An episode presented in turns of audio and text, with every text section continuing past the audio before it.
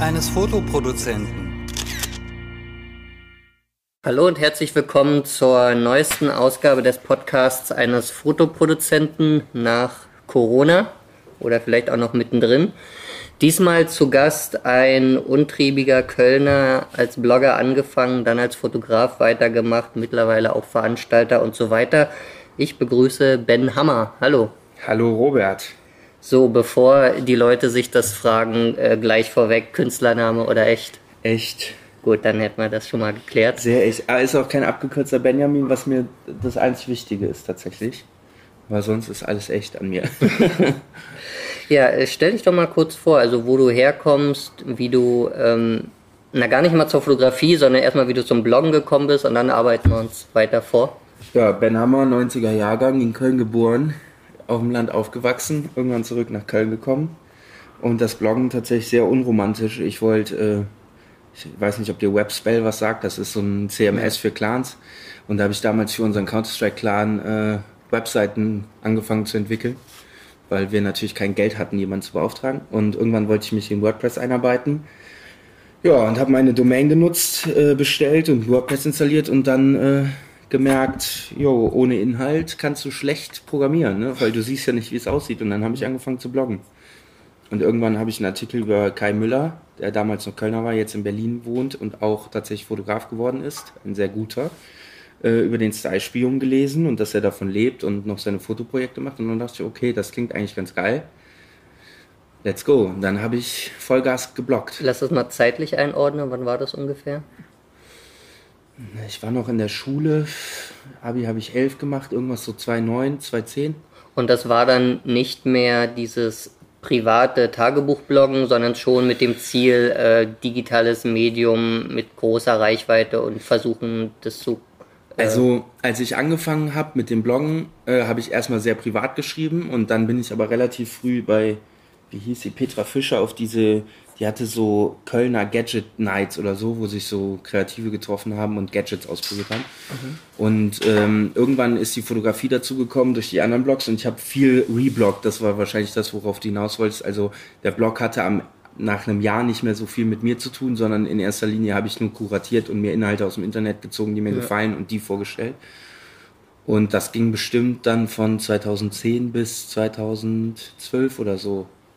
War das dann der, äh, wie ist der Hip Hip Hooray Blog oder war das nee. dann schon wieder der nächste? Das war Ben Hammer. Alles, was angefangen hat, hat damals unter meiner Domain angefangen, www.benhammer.de äh, weil ich Schülersprecher werden wollte und die Domain registriert habe und da dann probiert habe zu entwickeln und ähnliches.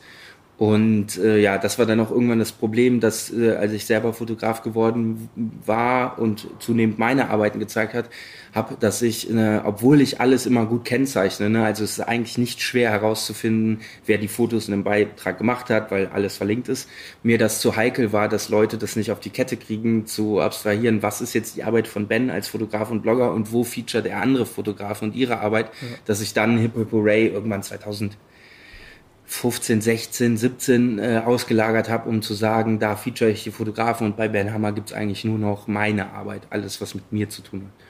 Und durch die Fotografie bist du dann quasi reingekommen, weil du einfach die Blogartikel bebildern wolltest? Äh, genau, also ich habe dann halt relativ viel am Rechner gesessen, weil ich ja keinen Content produzieren musste, sondern nur im Internet recherchieren.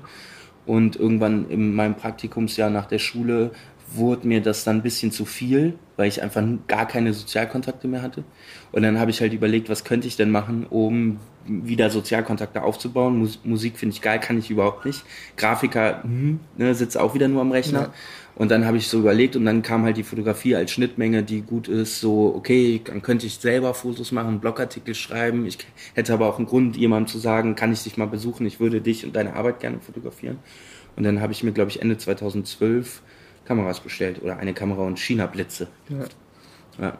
Und dann hat es begonnen. Also dir war schon äh, früh klar, dass du mit Blitzen und so arbeiten wolltest, weil viele fangen ja eher an, oh, ich habe äh, Respekt vor Blitzen und sowas. Nee, also ich habe die Kamera, glaube ich, gekauft damals beim Gregor, eine 550D und die lag, glaube ich, dann ein halbes Jahr im Schrank rum. Und ich hatte die einmal im Monat bei irgendeiner Veranstaltung dabei, um ein paar Fotos zu machen. Fand ich auch cool, war aber damals noch nicht so meins. Und als ich dann überlegt habe, ich will selber fotografieren wirklich und nicht nur dokumentieren, da war klar, das mache ich nur mit Blitzen und direkt richtig. Und Hintergrundsystem und Farben, Lichtformer, alles was es gibt. Ja, und dann muss ich halt ein paar Monate auf diese China-Bestellung warten. Ja. Damals im DSLR-Forum, glaube ich. Ja.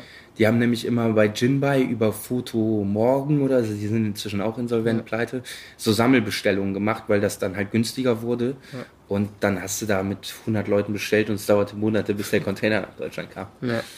Aber das hat ja dann auf jeden Fall als Hobby angefangen, ne? Und irgendwann muss dann ja der Punkt gekommen sein, wo du gemerkt hast, äh, ist es mehr als ein Hobby, also es frisst mehr Zeit und es muss auch äh, Geld reinbringen. Du ne? meinst ne? den Blog oder die Fotografie? Na beides, ne? Das war ja anfangs ja, also noch der so Blog, verzahnt. Der Blog war ja so, ich war ja 2009 oder 10 war ich ja relativ spät dran eigentlich für einen Blog, aber für Deutschland im, immer noch sehr früh. So, und äh, ich, das erste Jahr habe ich vor 79 Leuten geschrieben und das hat keinen interessiert, war mir aber egal, weil ich hatte es mir in den Kopf gesetzt, dass ich gucken will, was passiert. Aber im nächsten Jahr oder im übernächsten Jahr sind die Zugriffszahlen schon explodiert und dann kam auch relativ schnell die Werbebuchung. Also, äh, und das war dann der Vorteil auch, weil der dann schon so groß war, als ich 13 angefangen habe zu fotografieren. Ich glaube, ich habe eine Fotoreportage online gestellt und hatte schon am nächsten Tag hat mich schon ein Kollege gefragt, ob ich nicht die Hochzeit fotografieren könnte. Also die, die Abstände wurden halt immer kürzer, ne? Ja. wo du früher angefangen hast zu entwickeln und es dauerte drei Jahre, bis jemand verstanden hat, dass man den Ben fragen kann, ob er die Website dauert, war das halt durch den Blog irgendwann wurden die Zeiten immer kürzer. Also. Ja. Also hast du dann auch durch den Blog und die gezeigten Fotos dann erste Aufträge akquiriert? Genau, genau. Äh, wenn wir jetzt mal kurz äh, in die aktuelle Zeit, also vielleicht kurz vor mhm. Corona springen würden, wie würdest du sagen, äh, setzt sich dein Einkommen zusammen so aus äh, Aufträgen, mhm. Affiliate, Werbebuchungen, äh, Sponsors, was weiß ich so grob? Mhm.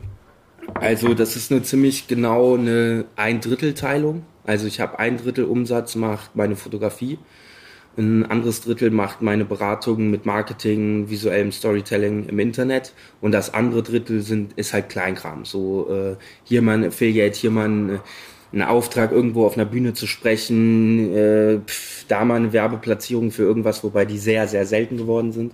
Ähm, ja, so ist ungefähr die, die Splittung. Okay. Und für die Leute, die äh, dich jetzt noch nicht auf dem Schirm haben, mal kurz eine Beschreibung. Wie würdest du äh, deine Art der Fotografie, also deine Themen, deinen Look und so selbst beschreiben? Mm, also ich glaube, ich würde sagen, äh, muss da ein bisschen unterscheiden. Meine Porträts sind relativ einfach. Da würde ich sagen, authentische Schwarz-Weiß-Porträts von schönen Menschen, so mit inzwischen viel Kunstlicht, also wenig, wenig natürlichem Licht. Ähm, aber auch da ist nicht viel gemacht, kaum Post-Production. Das ist alles sehr ohne große Schminke, ohne Fashion-Accessoires äh, oder so. Das ist sehr rudimentär. Also ein bisschen rough and dirty aus. Genau, genau. Also am Ende muss ich sagen, oft finde ich meine Fotos gar nicht mehr so rough and dirty, wie ich es gerne hätte, wenn ich jetzt um die von den Porträts rede. Äh, bei, den, bei den Jobs sieht das ein bisschen anders aus, aber auch da gilt, äh, also die ein Drittel Fotoumsatz sind wahrscheinlich die Hälfte Porträtjobs und die andere Hälfte Reportagen und Bebilderung von Online-Content.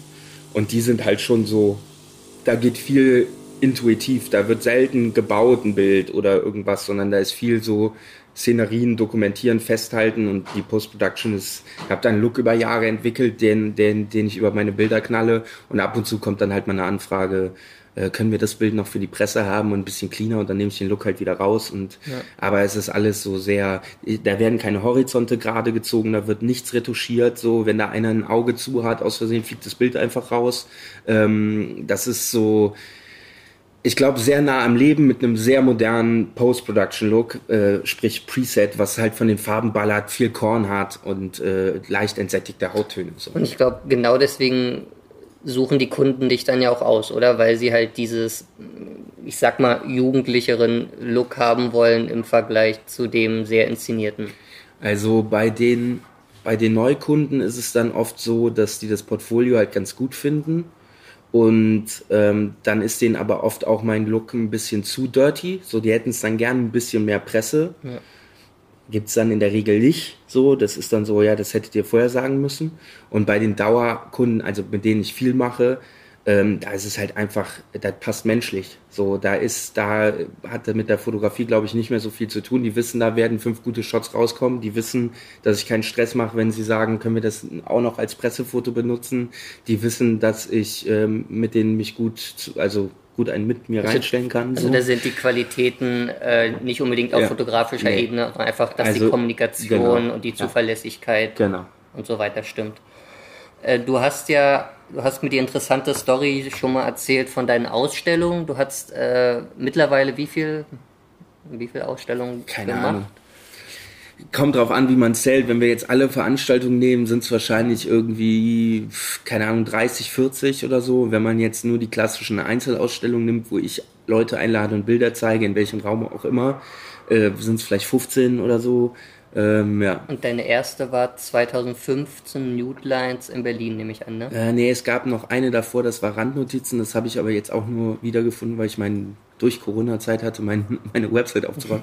Ich glaube, 2014 war die erste in Berlin. Das war die, die du mir erzählt hattest. Genau. Genau, erzähl äh, nochmal den Hörern, wie die ablief. Okay, also, da müssen wir ganz weit vorne ausholen. okay. Ich hatte nach der Ausbildung Bock, mit meinem besten Homie Jannis einen Roadtrip zu machen.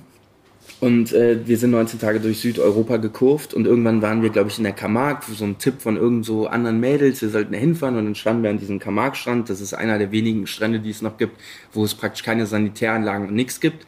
Der ist ein halbes Jahr offen, bis dann die Flut irgendwann kommt, dann gibt es diesen Strand sowieso nicht.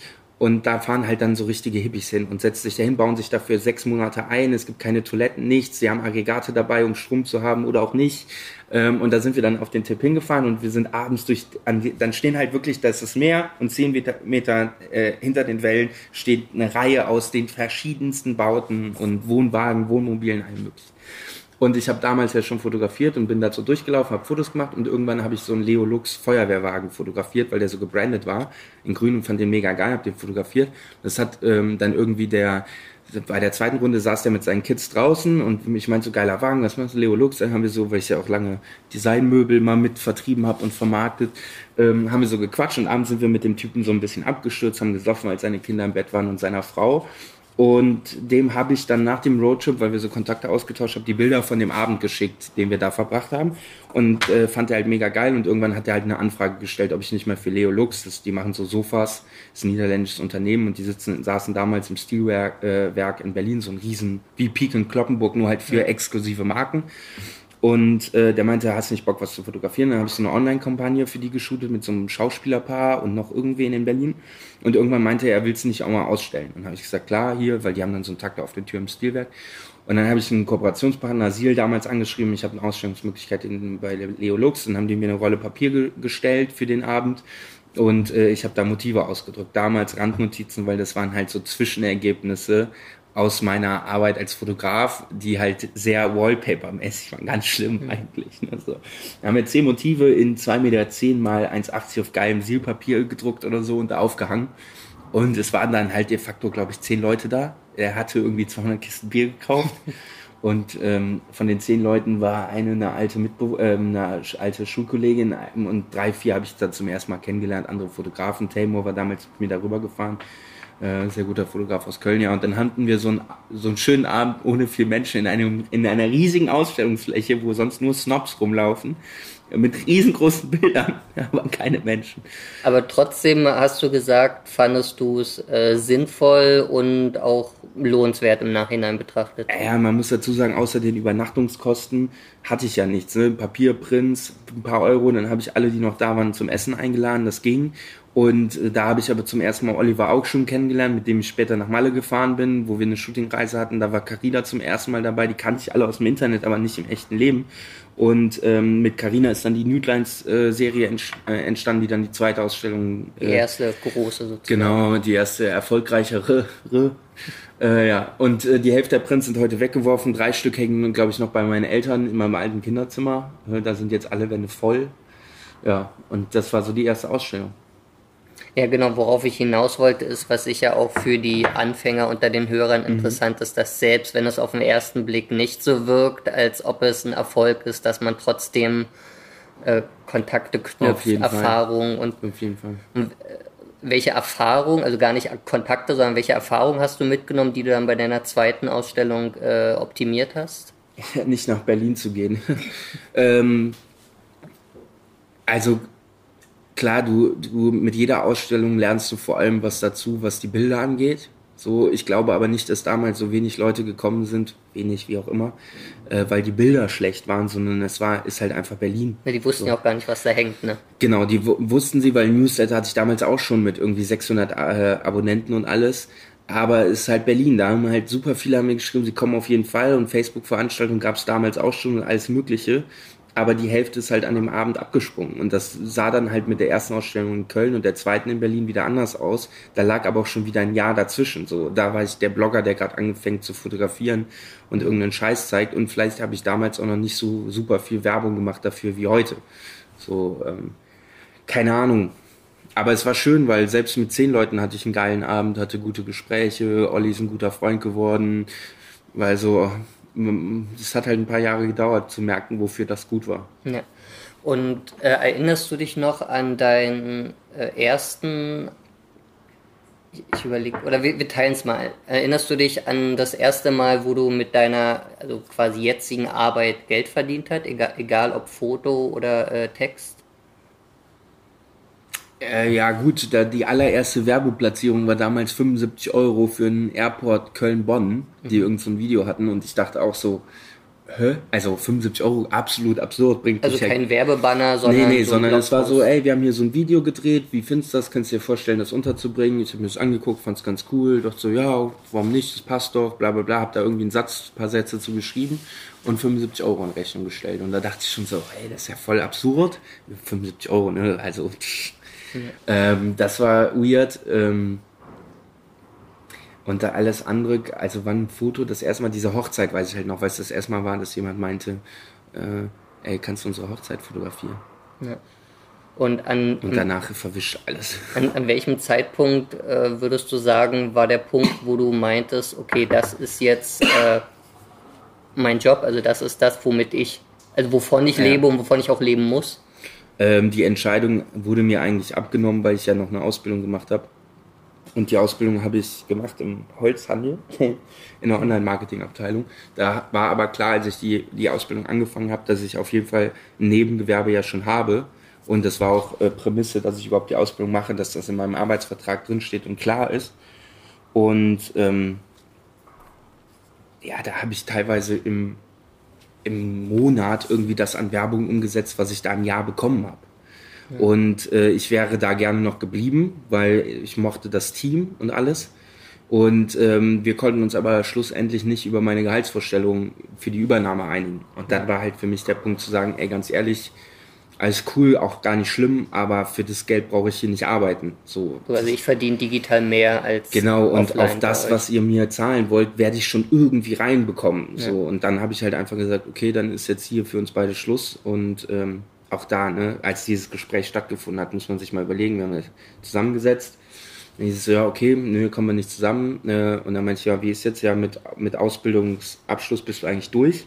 Okay, ja, der war gestern, alles klar. Und dann, äh, ja, jetzt kannst du noch Überstunden und äh, äh, ähm, Überstunden und Urlaub oder Urlaubstage was? abbauen. Und bei mir war halt so, wir durften Urlaubstage übernehmen.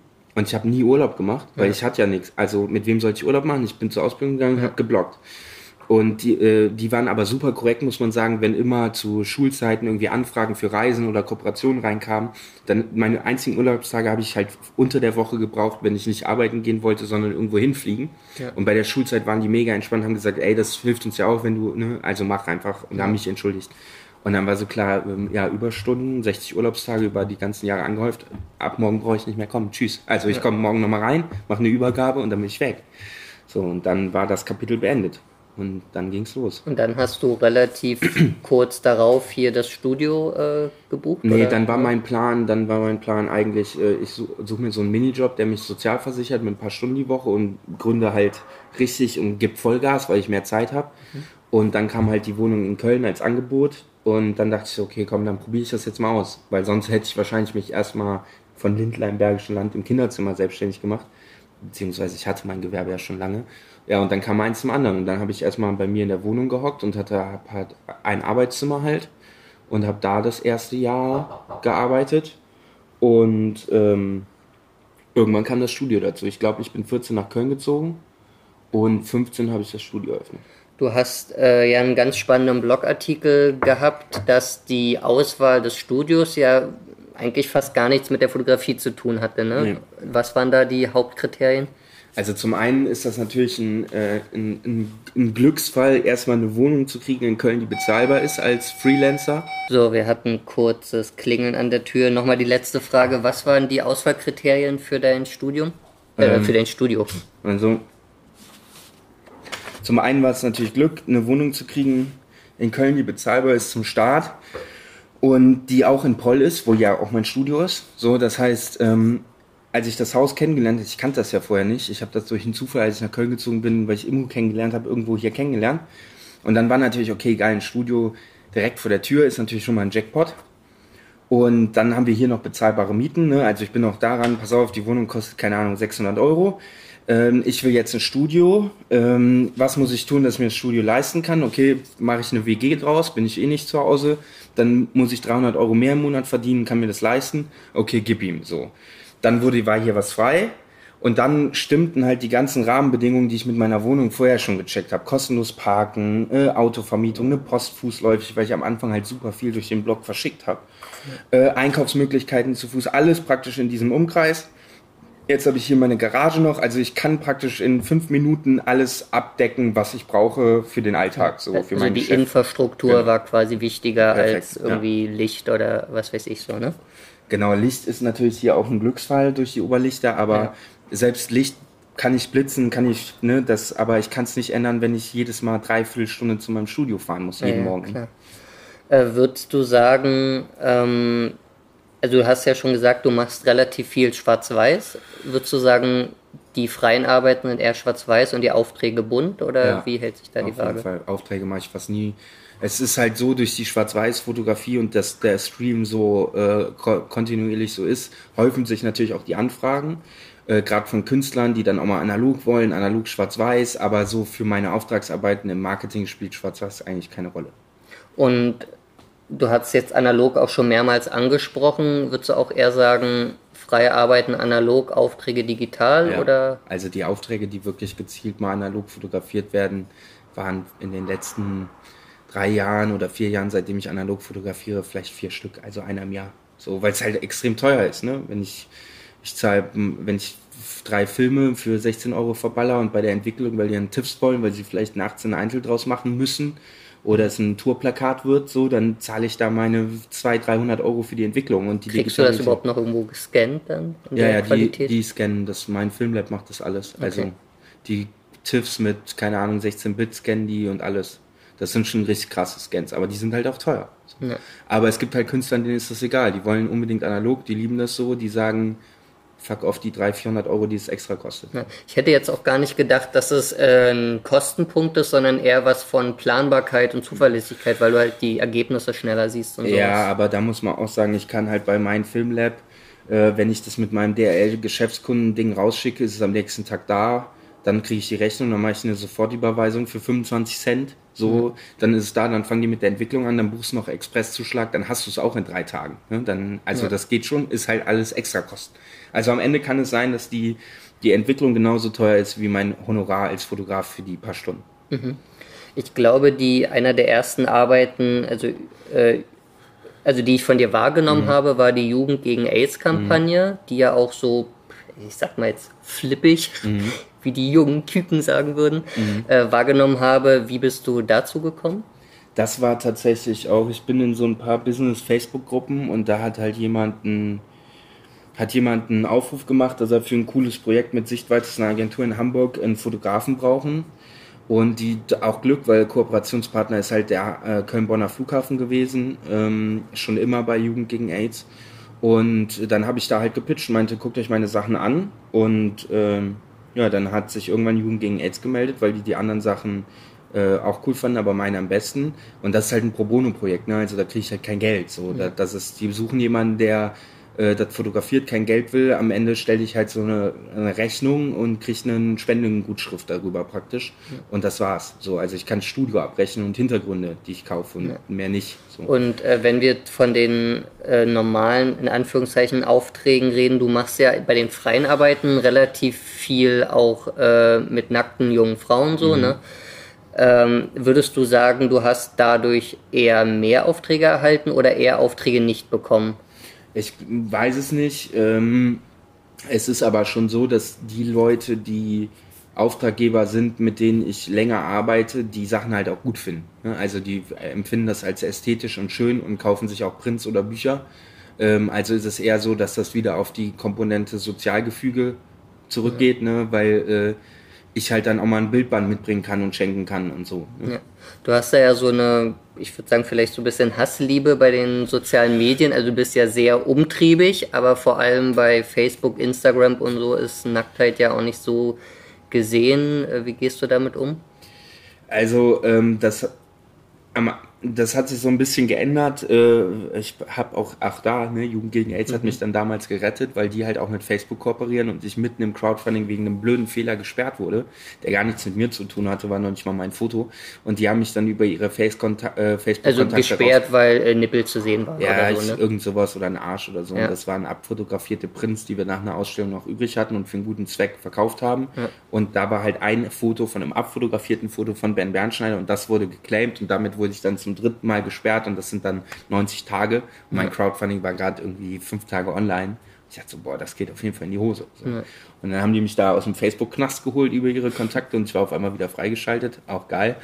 Ähm, und heute mache ich es halt so, ich habe halt eine andere Verwendung. Ne? Ich weiß, ich mu muss die Bilder nicht mehr äh, für Instagram posten. So, ich weiß nämlich, weil vielleicht mache ich wieder ein Buch, da kriegen sie ihre Verwendung, vielleicht kommt eine Ausstellung, da kriegt sie ihre Verwendung.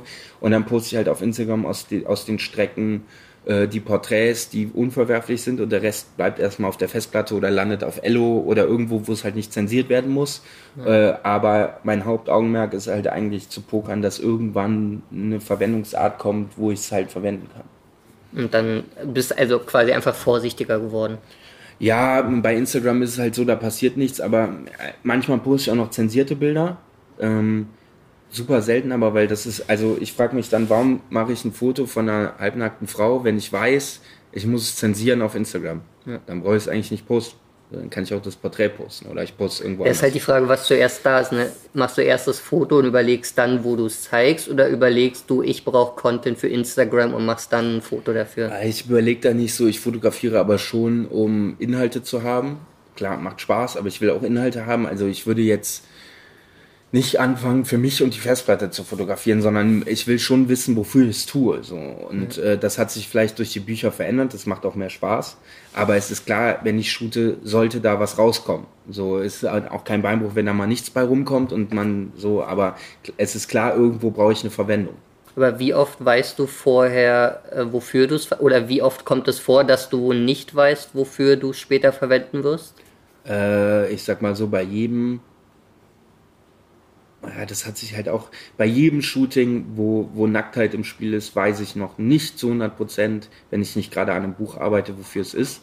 Aber das ist auch ein bisschen naiv, weil ich weiß, die nächste Ausstellung wird kommen. Ne? Also ja. ähm, es ist öfter so, dass ich noch keinen Plan habe, wofür es ist, weil ich ja auch keine, ich mache ja auch keine Portfolioarbeit. Also ich gehe zum Beispiel nicht hin und lade mir ein Mädel ein und sage, ich möchte jetzt ein Schwarz-Weiß-Porträt mit weißer Bluse machen, weil ich hoffe, dass dann äh, irgendwann ein Hersteller von weißen Blusen sagt, könnte Ben nicht unsere Kampagne shooten, sondern ich shoote, weil ich da Bock drauf habe und der, weil ich Content brauche, weil ich immer noch einen Blog habe oder Sichtbarkeit im Internet brauche oder mir das Spaß macht aber ich shoote nicht gezielt auf irgendwelche Sachen hin, außer wie jetzt, wo, wo klar ist, wenn jetzt morgen jemand kommt zum Fotografieren, dass ich analog Farbe fotografiere, damit ich im besten Fall neue Bilder fürs Buch habe. Ja.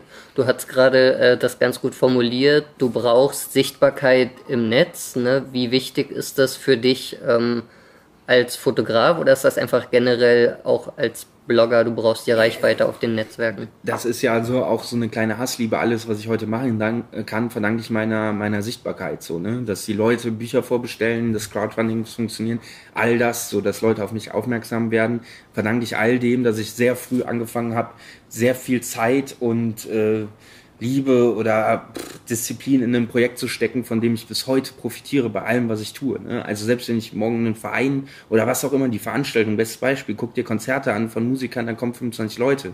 So, wir hatten jede Band Hammer Friends im schlechtesten Fall 150. Das basiert ja alles auf der Arbeit und der Sichtbarkeit der Leute, mir als Veranstalter, dem Club, den Leuten, die da waren. Ähm, das würde ja nicht passieren, wenn man das nicht macht. So. Und äh, Trotzdem habe ich so ein bisschen bei dir den Eindruck, dass du relativ impulsiv bist, was ja. das Löschen auch angeht. Ne? Ja. Also hier Hip Hip Hooray gibt's nicht mehr. Du hast etliche Podcasts und Blogs und Facebook-Gruppen und Seiten und so auch wieder gelöscht. Ja.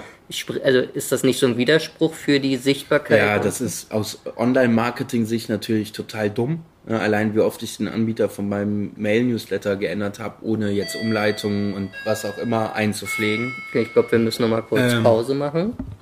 So, nach dem nächsten Klingeln geht's hier wieder weiter. Also wir waren, glaube ich, bei der Frage, warum du so viel löschst und warum das eigentlich äh, kontraproduktiv ist. Ja, äh, weil es mir tatsächlich dann auch äh, irgendwie egal ist. Also ich weiß, wie das funktioniert. Ich verdiene ja teilweise auch mein Geld damit, dass ich Leuten erkläre, wie sie Communities aufbauen oder wie sie Seiten aufbauen. Und das ist super wichtig, im Internetmarketing sauber zu arbeiten und nicht impulsiv zu sein. Aber ich arbeite ja extra nicht hauptberuflich im Internetmarketing oder habe mich anstellen lassen, weil ich auf sowas eben keinen Bock hatte. Und wenn ich bei mir anfangen würde, das alles sauber zu machen und Analysen zu fahren und Statistiken zu prüfen und anfangen, Umleitungen einzurichten, also das unerotischste der Welt, dann hätte ich da keinen Bock drauf. Und deswegen lösche ich manche Sachen irgendwann einfach. Manchmal sind Themen halt auch vorbei und wir haben halt das Pech, dass im Internet alles online bleibt. Ich habe ja auch irgendwann den Blog einfach gelöscht. Also irgendwo gibt es ein Backup, aber ich habe einfach irgendwann gesagt, ich blog nicht mehr wie früher, ich habe 5000 Artikel da, die Zeit ist vorbei. Ciao. Also du kannst dann quasi in deiner Arbeit als Markenberater äh, von deinen eigenen Fehlern berichten. Ja, voll, vor allem weil ich ja da reingewachsen bin, ne? So, also ja. ich habe mit 14 angefangen. Ich habe so viele Fehler am Anfang gemacht, die mache ich heute nicht mehr, wenn ich eine Website aufsetze. Ne? Das ist picobello sauber, aber ähm, das heißt ja nicht, dass ich bei meinen eigenen Projekten den, diesen Marketinggedanken anlegen muss. Wofür ja. auch so. Du hast ja, äh, bist aktuell in der äh, Crowdfunding-Phase für dein drittes Buch. Ne? Mhm. Das erste war Das Leben und Sterben des Ben Hammer, das zweite war Tage danach. Ne? Ja.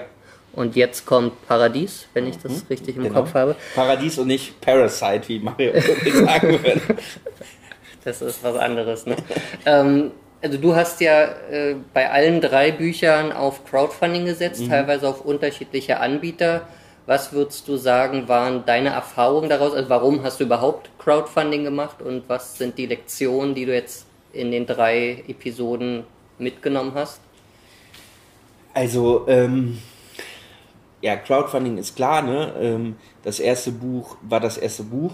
Äh, da war, das kam aus so einer, man wusste, man will irgendwann ein Buch machen, dann hat sich das verfestigt und auf einmal stehst du und weißt, ich will da jetzt ein Buch drüber machen man lässt ein Angebot machen, weiß, das kostet irgendwie, ich weiß nicht, das erste Angebot waren, glaube ich, 7000 Euro oder so. Und sitzt dann da und sagst du, okay, ähm, habe ich nicht, wo nehme ich das her? So. Und ein anderer großer Punkt war halt auch äh, nach den Erfahrungen, ich habe ja bei Ben Bernschneider zugeguckt und so, war auch so ein Punkt, ähm, wo ich gesagt habe, ey, ich mache die ganze Zeit äh, Online-Content, der nichts kostet. Also keins meiner Interviews, keiner meiner Podcasts, nie mussten die Leute bei mir für irgendwas Geld bezahlen. Und da habe ich gesagt, so irgendwie komm, dann probiere ich jetzt mal Crowdfunding, wie das ist, keine Ahnung. So, ähm, und dann haben wir das halt gestartet und das erste lief ja erstaunlich gut, also sehr gut. Ähm, und wo man dann auch gesehen hat, dass viele halt mitgemacht haben, weil sie die Interviews geil fanden, weil sie, keine Ahnung, auf Veranstaltungen waren, wo sie nichts fürs Bier zahlen mussten. Verschiedenste Gründe. Hat aber auch gezeigt, wenn du Schwarz-Weiß-Fotos postest, oder schöne Landschaft, weil du gerade auf dem Roadtrip warst und dann ein Buch über Suff machst, dann verlierst du auch viele Menschen. Ja. So, weil ja einfach viele sich was anderes erwartet haben. Aber ich wusste ja zu dem Zeitpunkt, als das Crowdfunding gestartet ist, nicht, wie äh, das Buch aussehen würde. So, und dann, also du wolltest ein Buch machen, aber war noch gar nicht so klar, nee, was eigentlich auch drin ist. Vollkommen fehlkalkuliert alles. Da haben ja 200 Leute für 15 Euro ein Buch vorbestellt, was mich irgendwie 17 Euro äh, plus Steuern im Einkauf gekostet hat. Also wie soll ja. das gehen? Ne? So. Aber es führt natürlich zu einer Liquidität, äh, also so musste ich 10.000 Euro weniger zahlen. Ne? Ich habe dann immer noch sechs oder sieben privat draufgelegt, aber äh, scheiß drauf. So. Und beim zweiten Crowdfunding merktest du dann, du hast die Hälfte der Leute verloren, die beim ersten waren, weil ja. sie es scheiße fanden. Äh, da hat aber auch funktioniert. Und dafür hat sich das zweite viel besser nachher verkauft, so, weil einfach viel mehr Leute bestellen. So, äh, es muss halt einfach, keine Ahnung, du brauchst ein Video, das habe ich diesmal wieder gemerkt. Video zieht halt ultra krass. Ähm, und ich mache das halt immer in Monaten, wo ich es mir leisten kann, nur daran zu arbeiten. Also ich stecke da schon viel Zeit rein. Ich, für die Also 30 für die Leute, die auch ein Crowdfunding gerne machen wollen würden, äh, nicht unterkalkulieren, würdest du sagen? Ja, und Ne? das ist halt super schwer, weil wenn wir realistisch sind, du kriegst ein Angebot von der Druckerei, das kostet 8,7. Ähm, dann setzt du 8,7 von mir aus an, dann nimmt sich aber ja die Plattformgebühren, die Zahlungsartengebühren, dann musst du noch die Das sind Umsatzsteuer. ja teilweise, also ich glaube, 10%. 5% äh, Plattformgebühr plus 3 bis 4% Ja, je nach äh. Zahlungsgebühr und so. Ne? Also 10% kannst du von ausgehen, von der Summe, die Ja. da steht, kannst du wegstreichen. Jetzt bei Startnext ist so, du kannst den Versand nicht regeln. Das heißt, jemand, der 35 Euro bezahlt, minus 10%, musst du auch nochmal die, die, die Versandkosten abziehen. Absolute Unterschätzung bei mir Versandmaterial. Ne? Also äh, ich habe Verpackung und sowas. Genau, ich habe ja. Wickelverpackung, ich habe 500 Stück bestellt, glaube ich, weil das die einzige Möglichkeit war, auf einen Euro oder unter 1,60, 1,50 zu fallen. So, da musst du 500 Verpackungen lagern und zahlst 500 Euro. So, und dann dauert es ein Jahr, bis du 500 Verpackungen verschickt hast. Und dann willst du, hast du vielleicht noch 100 Bücher und bestellst du noch 100 nach und nicht mehr 500 und zahlst für die 100 200 Euro oder so. Ne? Also lieber ordentlich äh, eine Marge draufschlagen nochmal. Genau, und äh, dann ist aber das Problem, wenn ich jetzt ein Crowdfunding mit 15.000 starte, wo ich immer noch keinen Gewinn dran habe, ist natürlich die Wahrscheinlichkeit, dass das Ziel erreicht wird, auch viel kleiner. So. Ja. Und dann hast du irgendwann den Punkt, wo du vielleicht 5.000 gesammelt hast, eine All-In-Kampagne, wie ich es immer mache. Also nur, wenn wir das Funding-Ziel erreichen, kriege ich das Geld. So vorher Ja. gilt die als gescheitert. Und dann kommst du irgendwann an einen Punkt, wo du sagen musst, okay, jetzt äh, bleche ich das selber rein, damit es erfolgreich ist, damit ich wenigstens die 5000 bekomme, dann verliere ich aber von meinen 5000 auch 10 Prozent.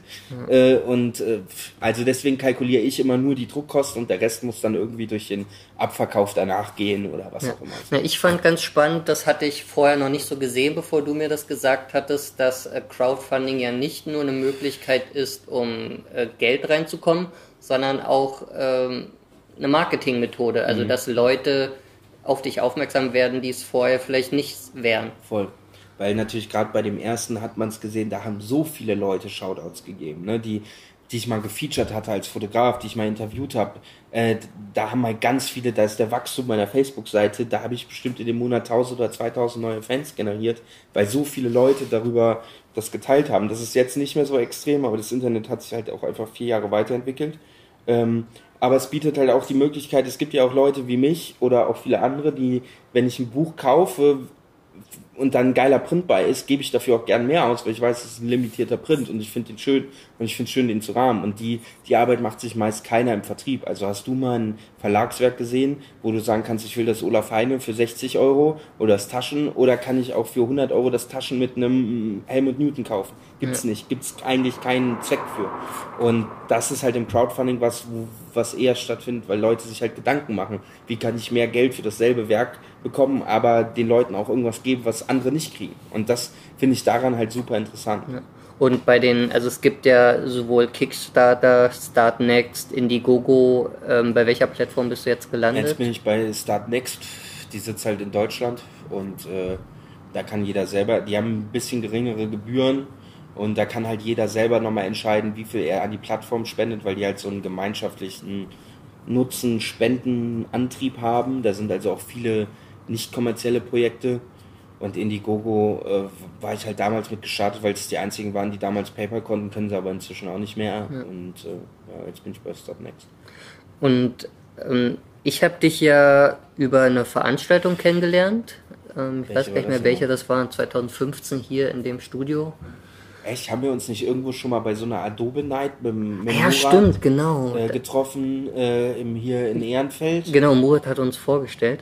Ähm, aber danach bin ich, äh, weil ich dann, ich glaube, ich bin dir dann gefolgt bei Facebook, habe gesehen, du machst dir eine Veranstaltung, bin hingekommen Ja, und ja, ja. habe dann äh, das bisschen näher verfolgt, was du machst. Äh, ich habe den Eindruck, der Veranstaltungsanteil ist bei dir viel, viel größer und auch viel wichtiger als bei anderen Fotografen oder Künstlern.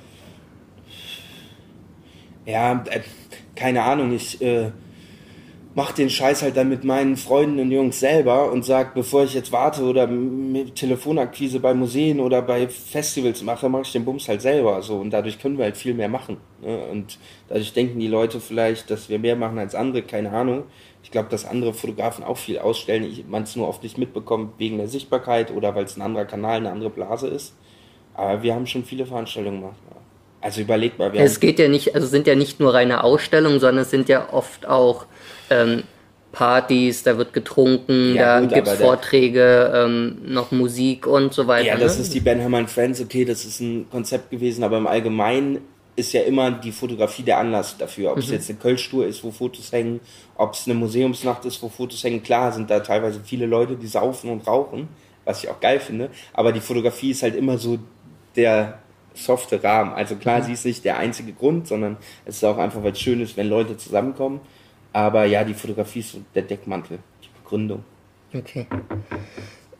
Äh, das Crowdfunding hatten wir, ähm, genau, wo wir jetzt schon bei den äh, Partys und dem Trinken sind und so. Äh, Gaffel ist ja auch ein relativ äh, langjähriger Kunde von dir, mhm. würde ich, also wenn man so das verfolgt. Ja, ich Kunde, sagen, ne? ich würde sagen, ich würde ist eine Partnerschaft oder Freundschaft, irgendwie sowas, ja, aber ja, sind ein großer Bestandteil meiner fotografischen, wenn wir über die Umsätze gehen, großer Bestandteil der fotografischen Umsätze auf jeden Fall. Was würdest du generell sagen, also unabhängig äh, von Gaffel, wie wichtig Alkohol da ist für deine Arbeit?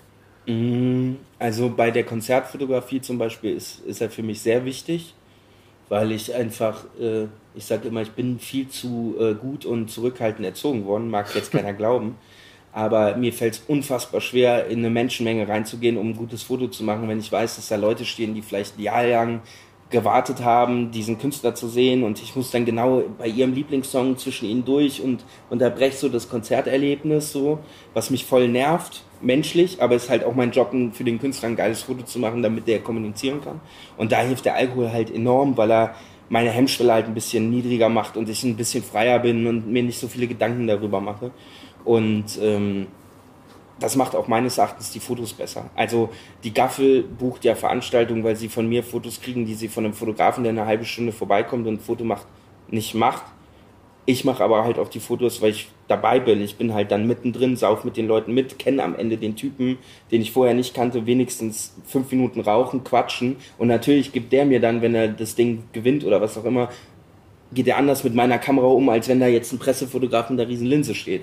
Das ist schon, ich gebe da schon auch viel äh, Gesundheit und Persönlichkeit mit rein, um das, um die Fotos zu bekommen, die ich haben will. Deswegen ist Alkohol leider schon sehr wichtig für mich. Du meinst, es würde sich ändern, wenn du äh, Auf jeden Fall. lange Pausen machst? Wenn, also hast du ja auch schon mal. Wenn ich 30 Tage Pause mache, versuche ich jedes Jahr, mal schaffe ich es, mal schaffe ich es nicht dann sind meine Fotos meiner Meinung nach immer noch okay. Also die kann ich mit einem guten Gewissen abgeben, aber sie sind halt eher klassisch Presse, Dokumentation als diese Nähe, die sich aufbaut, dadurch, dass der Fotograf halt mitbetrunken ist, mit den Leuten ja. mitschwimmt. Weil dann habe ich auch irgendwann keinen Bock mehr. Dann gehe ich drei Stunden früher, weil ich sage, ich habe 25 Bilder, die reichen und äh, damit werden die arbeiten können. Ich muss jetzt hier nicht noch mir die Besoffenen angucken. Ja. Und, so. und du hast ja die Konzertfotografie erwähnt. Du äh bist ja relativ lange schon oder machst äh, mit Maxim Sachen mhm. zusammen. Ne? Du hast jetzt vor ein paar Wochen das Single-Cover fotografiert. Mhm. Wie hieß die grüne Papageien? Mhm. Äh, grüne Papageien ist äh, die Platte und die Single. Also von den ersten drei Singles sind alle Cover von mir und das letzte, was released ist, ist Marseille. Ähm, und genau, und du hast äh, ihn ziemlich oft bei der Tour begleitet ne? und so weiter, Promo-Fotos. Äh, wie hat das angefangen? Das ist tatsächlich einer der wenigen Kontakte, die ich mal selber akquiriert habe. Ähm, das hatte damals über den Blog begonnen, dass mir Musikpromoter halt geschrieben haben und ich von vornherein damals gesagt habe, ich schreibe jetzt nicht über eine Platte, ich komme gern beim Konzert vorbei, mache so eine Making-of-Reportage über den Tag und schreibe dann über die Musik. Das kam gut an damals. Ähm, und dann habe ich irgendwann Maxim, weil ich seinen Song so geil fand, meine Soldaten einfach eine E-Mail auf der Website geschrieben, die bei der Warner landete. Und dann hatte man mich halt hier in den äh, ins Stollwerk, glaube ich, eingeladen. Und da habe ich die erste halbe Stunde Maxim fotografiert. Okay. Hi. Zwei Stunden, danke. Danke. Okay, das geht zu wie im Taubenschlag hier. Ja. Aber also ich meine, äh, so kenne ich dich auch, dass äh, quasi du eigentlich immer unter vielen Menschen bist oder viele Menschen um dich rum sind, obwohl du ja gesagt hast, du hast eigentlich total allein angefangen, ne? Ja. Gab es da irgendwann diesen Wandel? Ja, der hat ein bisschen mit der Konzertfotografie angefangen, aber vor allem halt mit dem Umzug nach Köln dann irgendwann, ne? Weil vorher bin ich nicht groß durch die Gegend geflogen, um Leute zu treffen, außer Marc hat eingeladen. Und ähm, mit der ersten Ausstellung und dem Umzug nach Köln und äh, also das war übrigens rückwirkend auch ein Grund fürs Studio. Am Anfang, wo ich in Köln wohnte, habe ich bin ich teilweise fünf, sechs Mal in die Stadt gefahren, äh, weil Leute, die ich aus dem Internet kannten, in Köln waren und einen Kaffee trinken wollten, sich kennenlernen und ich war halt tagweise nur von einem Kaffee zum anderen unterwegs. Und äh, ich mag das einfach, ich finde es cool und das gibt mir auch tatsächlich sehr viel Energie, irgendwie Gespräche mit Kollegen und Inspiration.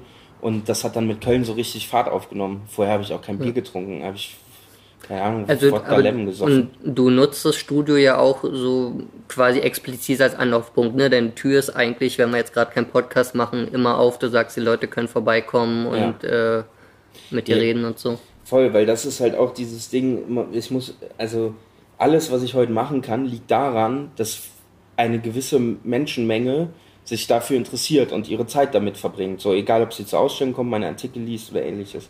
Und ein Studio zu haben, was ja auch ein großer Teil damit zu tun hat, dass Leute sich dafür interessieren, was ich mache oder meine Sachen kaufen, macht alleine, also mir wird es alleine keinen Spaß machen, hier zu sitzen und zu sagen, geil, ich habe ein Studio, sondern mir macht Spaß, wenn ich irgendwie Bilder jetzt sehe, was für Ausstellungen wir hatten oder Leute, die hier hinkommen, mir ihre Arbeit zeigen und irgendwie hoffentlich inspirierter nach Hause gehen. Ich finde, das ist sowas, was man äh, auch ein bisschen zurückgeben muss und deswegen mag ich das einfach. Also manchmal komme ich auch zu nichts dadurch, aber ja ich glaube, es ist auch eine Methode des Marketings, ne? Also quasi, wie heißt das in Neudeutsch, Netzwerkmarketing ja, oder ich habe auch Leute, die kommen auf jede Veranstaltung, die saufen, da zahle ich Deckel für 150 Euro ja. und die haben noch nie irgendwas bestellt. So, die gibt's halt auch, aber das ist halt so. Ja. Das macht halt der Mix sein. Also ich fand das auch ganz interessant, dass, also du hast ja zum Beispiel äh, hier Sebastian Schröder äh, mhm. dazu ermutigt, seine Open Table Reihe zu machen, auch kostenlos und so, damit mehr Leute kommen.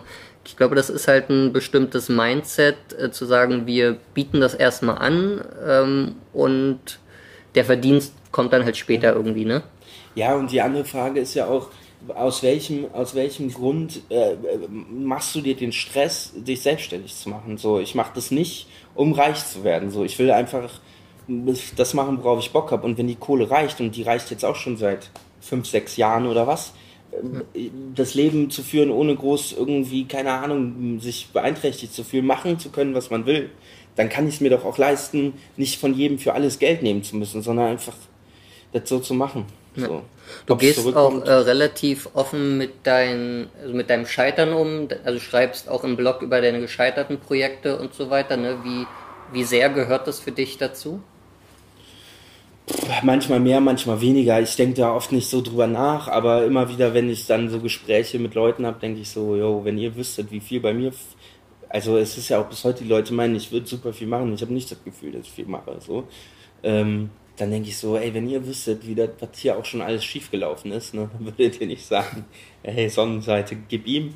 Alkohol, geil. Aber, und deswegen finde ich, ist das auch die Verantwortung vor allem, ich mache es mir ja vielleicht da auch ein bisschen schwieriger als andere, dadurch, dass alles immer so locker wirkt und entspannt, muss ich halt, ist, also das Schlimmste wäre ja, wenn ein 16-Jähriger sagt, ich will so werden wie Ben, äh, das wird schon alles, gar keine Ahnung von den Sachen hat, die ich habe, nicht weiß, dass ich eine kaufmännische Ausbildung habe, nicht weiß, dass ich teilweise 24 Stunden ohne Essen arbeite, aber das im Internet immer nach so von Party aussieht, ist es ja auch ein Stück weit meine Verantwortung, den Leuten zu zeigen, ey, manchmal ist manches auch scheiße so. Ja. Und es ist für mich auch immer eine schöne Erinnerung. Sachen, die, die Blogposts, die mir richtig wehgetan haben, weil ich mich mit irgendwas beschäftigen musste, sind heute die, wo ich denke, ey, eigentlich ist doch alles geil geworden danach. So.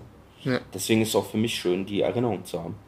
Und wir hatten ja ähm, ganz am Anfang, hatte ich gefragt, ob Ben Hammer dein richtiger Name oder Künstlername ist. Ich finde, du hast ein relativ äh, auffälliges Self-Branding mit dem Ping, deinem Schriftzug und so. Ähm, war das von Anfang an klar oder war das eine Entwicklung? Das war, ist auch einfach äh, eine persönliche Entwicklung. Da habe ich auch mal eine Single-Folge drüber aufgenommen. Es ist de facto so, dass mein Leben lang, äh, solange wie ich denken kann, Pink meine Lieblingsfarbe war, schon immer so. Und die ersten vier Jahre in Köln, in der Grundschule, wo so das vielleicht noch ein Thema war, war ich halt immer die Pussy, das ist eine Frauenfarbe, bla bla bla. Das führte dazu, dass ich mit dem Wechsel zur weiterführenden Schule danach immer gelogen habe. hab gesagt grün, rot, keine Ahnung, ne, so lange wie das ein Thema ist. Mhm. Und irgendwann kam der Punkt, wo mir das alles so auf den Sack ging, da kam ja noch viel mehr dazu mit Schülersprecherwahl und allem möglichen, äh, dass ich gesagt habe, so, ich will es pink haben. Ich will meine Farbe für die erste Website ist pink. So. Ich hatte ja pinke Haarreife dann in der Schule an oder pinke T-Shirts oder ja. keine Ahnung und habe so gesagt, ey, jetzt fickt euch alle einfach, ich mache jetzt, was ich will. Und das ist jetzt auch ein Glück, weil es eine Farbe ist, die mich schon so lange begleitet, dass da noch nie der Punkt aufkam, ich kann Pink nicht mehr sehen, sondern äh, wie es vielleicht ist, wenn du ein geiles Design baust und sagst, ey, Orange finde ich geil, nach zwei Jahren denkst du, fuck, Orange. Aber das ist halt die Farbe, die ich schon immer am schönsten finde, deswegen wird sich das wahrscheinlich nie ja, ändern. Okay. Und äh, du hast auch relativ kürzlich mal in einem deiner äh, Blogposts geschrieben, dass du der Meinung bist, Videos sind das neue Bloggen? Ja, ja das neue Texten? sind auf jeden Fall die Zukunft. Wenn ich es könnte, wäre ich auch Videofilmer. Ist das geilste Medium, was es gibt, kann ich aber nicht. Ähm, und es ist in der, in der Verkürzung der, der Aufmerksamkeitsspanne, weil es einfach immer mehr wird, äh, performen Videos einfach viel besser. Traurig, schön, Chancen, keine Ahnung, habe ich keinen Wert zu. Ich werde nicht anfangen, Videos zu machen ich liebe auch das Einzelbild, weil solange man ein Video nicht in 2,10 Meter mal 1,80 äh, in sein Wohnzimmer hängt, weil es dann doch stört, bleibe ich bei der Fotografie. Ja, okay. Und äh, das ist jetzt die erste Podcast-Folge nach dem äh, Lockdown, den Ausgangsbeschränkungen, Corona und so weiter. Äh, und du machst ja auch relativ viele Veranstaltungen, ne? also fotografierst auf Konzerten, die nicht stattfinden und so weiter. Äh, wie hat sich das für dich äh, bemerkbar gemacht? Ja, ich habe ein paar tausend Euro Geld verloren natürlich. Ähm, aber solange alle gesund sind und man die Miete noch zahlen kann, gucken, was passiert. Ähm, klar, alle Touren, die geplant waren, sind abgesagt worden, wo ich hätte mitfahren können. Die Messen, auf denen ich gearbeitet hätte, sind abgesagt worden. Wir hatten eine große Nummer vor mit der Benhammer Friends zur Fotokina. Äh, die wurde ja dann schlussendlich auch abgesagt, wobei da habe ich vorher schon die Notbremse gezogen. Ähm, ich vermisse es jetzt nicht. Also wenn ich jetzt überlege, wir hätten letzten Monat eine, eine Ben Hammer Fans gehabt, wäre bestimmt geil gewesen, aber ähm, ist jetzt auch nicht so, dass ich der nachtraue, weil es genug andere Sachen auch zu, zu tun gibt. Genau, also wie hast du die, die zusätzliche Zeit dann genutzt? Also waren immer so Phasen. Ich habe natürlich viel Zeit genutzt, einfach mal was anderes zu machen, mich in die Sonne zu legen, nicht zu arbeiten, Filme zu gucken. Ähm, dann habe ich natürlich Krisenmanagement betrieben und angefangen zu gucken, wo kann man Kosten einsparen und angefangen irgendwie Shop-Abos umzustellen auf für fünf Jahre im Voraus zahlen und so, um einfach die Sachen, die wichtig sind, bezahlt zu haben, bevor irgendwann vielleicht der Zeitpunkt kommt, wo man das nicht mehr bezahlen kann. Äh, ich habe hier viel ausgemistet, aufgeräumt, einfach weil wir auch viel hier waren. Äh, ja, ich habe jetzt wieder mehr Internet gemacht, was auch cool ist, was mir auch gerade Spaß macht, irgendwie Blogs zu schreiben, die Website ein bisschen zu säubern. Crowdfunding natürlich vorbereitet, was ja auch Zeit braucht. Ja, und natürlich viel Krisenmanagement auch bei Kunden gemacht, einfach denen entgegenzukommen, zu sagen, pass auf, äh, wir streichen meine Rechnung, äh, ich mache euch das jetzt erstmal so und wir rechnen das irgendwann ab, wenn es bei euch entspannter ist. Äh, auch da Empfehlungen für Kosteneinsparungen gegeben. Also ich war schon die ersten Monate gut beschäftigt. Allein mit dem Krisenmanagement. Ja, das glaube ich. Ähm, über das Markenberater haben wir jetzt noch gar nicht so geredet. Ne? Also du, ähm, also du hast ja relativ viel Social Media Erfahrung. Ne? Ich meine, es gibt vermutlich kaum eine Plattform, wo du nicht bist oder so. Bist du auch bei TikTok oder nee, TikTok bin Snapchat ich nicht. oder sowas? Snapchat bin ich, aber nutze ich nicht mehr. Ja. Aber ja, eigentlich bin ich überall, was es gibt. Ähm, ist das alles Learning per Doing oder wie schaffst du dir da die notwendigen Erfahrungswerte rauf? Es ist das meiste ist Learning by Doing, aber es ist auch so, jetzt zum Beispiel bei LinkedIn lese ich mir halt dann auch einfach manchmal so Blogposts durch, wie funktioniert das, wie sind die Auflösungen, äh, wie funktionieren Gruppen, wie funktioniert Werbung, da gucke ich einfach so klassisch T3N, äh, Online-Marketing-Rockstars, ich höre viel Podcasts mit, mit Unternehmern und so, einfach um mal so Mindset zu lernen äh, das ist schon auch viel einlesen. Also wenn jetzt ein Kunde anruft und sagt, pass auf, ich will Werbung da und da schalten, wie mache ich das? Äh, muss ich schon auch mir das nochmal geben und mich mhm. da einlesen. So, das weiß ich nicht mehr alles auswendig, weil sich auch ständig was verändert. Ja, und wie, wie fing das an, dass äh, die Leute dich nicht nur für Fotos oder Texte gebucht haben, sondern auch, äh, ey Ben, kannst du mir helfen, damit ich cool im Internet dastehe? Das sind meistens, äh, äh, sind meistens Kontakte von Leuten, die mich kennen, die mich dann empfehlen Wobei man auch dazu sagen muss, dass ich immer noch viel mehr Sachen absage als zusage. Also sowohl Fotoanfragen als auch Marketingjobs, wenn ich nicht das Gefühl habe, die Leute haben meinen Vibe und mein äh, Mindset, dann arbeite ich auch nicht mit denen. So. Dann sage ich eher, ey, pass auf, ich gebe euch jetzt einen kostenlosen Rat, macht so und so, aber für Aber was sind da Kriterien, woran du das festmachst? Menschlich. Das müssen Macher sein. Ich habe keinen Bock, mit Leuten zusammenzuarbeiten, die keine Entscheidungen treffen können, die keinen Rückgrat haben, auch mal Entscheidungen zu treffen, äh, die vielleicht zu Problemen führen. Leute, die nicht schnell sind, sondern wo alles immer ewig dauert. Äh, auf sowas habe ich keinen Bock, weil damit verbrenne ich meine Zeit. Also wenn da jemand äh, immer schreibt, dann müsste ich meinen Chef fragen und so, dass sowas geht ja, nicht. Nee, dann arbeite ich entweder mit dem Chef oder äh, wir lassen es bleiben. Ja, okay. Wenn du äh, mit der Erfahrung, die du jetzt hast, äh, zehn Jahre zurückspringen könntest, also dann wären wir jetzt bei 2010, was würdest du anders machen? Ich glaube, ich würde versuchen, weniger impulsiv zu sein und einfach ähm, mehr zu der Vergangenheit zu stehen und zu sagen, ey, ich lasse jetzt einfach online, auch wenn es heute keine Rolle mehr spielt. Und ich würde, glaube ich, ich würde, glaube ich, versuchen, mich ein bisschen mehr zu spezialisieren. Ähm, auf der anderen Seite klingt das immer so schlau, weil wenn ich mich, wenn ich nur fotografiere, wird mir auch langweilig. Ne? Also die beste Entscheidung wirklich für mich war, eine Domain mit meinem Namen so früh zu registrieren und auf der zu arbeiten und nicht erstmal jahrelang für andere und alles Mögliche ähm, früh Visitenkarten zu machen, früh darüber nachzudenken, äh, wie man sich äußerlich darstellt, dass alles irgendwie zusammenpasst. Ähm, vielleicht würde ich mit der Erfahrung von heute früher jemanden dafür beauftragen. Also vielleicht würde ich mir früher den Luxus gönnen und eine ganz große Entscheidung ist halt, Wachstum passiert nur, wenn du halt Leute mit ins Boot nimmst. Also ich habe ja ganz lange alles selber gemacht und wenn du eine gewisse Qualität erreichen willst, musst du irgendwann mit das Mindset haben, auch mal Geld auszugeben für andere Menschen und nicht alles selber machen zu wollen. Aber ich glaube, wenn du einen äh, Markenberater oder so beauftragt hättest, dann wärst du wahrscheinlich auch nicht bei äh, Pink gelandet, oder? Ich, also auch jetzt, ne, Mathis, wenn der mit mir die Bücher macht oder mein neues CI, ich bin da schon auch ein anstrengender Kunde.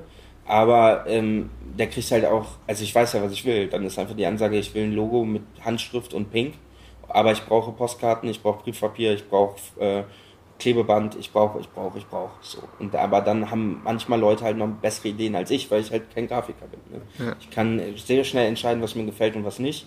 Aber ich kann nicht visionäre Grafiklayouts entwickeln. Also du kannst es dann halt auch annehmen, wenn andere das dann machen. Voll, wenn, wenn ich einen Grafiker beauftrage und der sagt, Ben, ich finde es so schöner, dann kann ich auch sagen, okay, dafür beauftrage ich dich ja. Und ich vertraue dir jetzt einfach und wir machen das so. Ja. Okay, das war doch äh, ein schöner Schlusssatz. Dann bedanke ich mich auf jeden Fall, dass du dir die Zeit genommen hast. Sehr gerne, vielen Dank und, für die Einladung, Robert. Und wir sehen uns bestimmt auch bald wieder. Das denke ich auch. Bis dann, ciao. Macht's gut, ciao, ciao.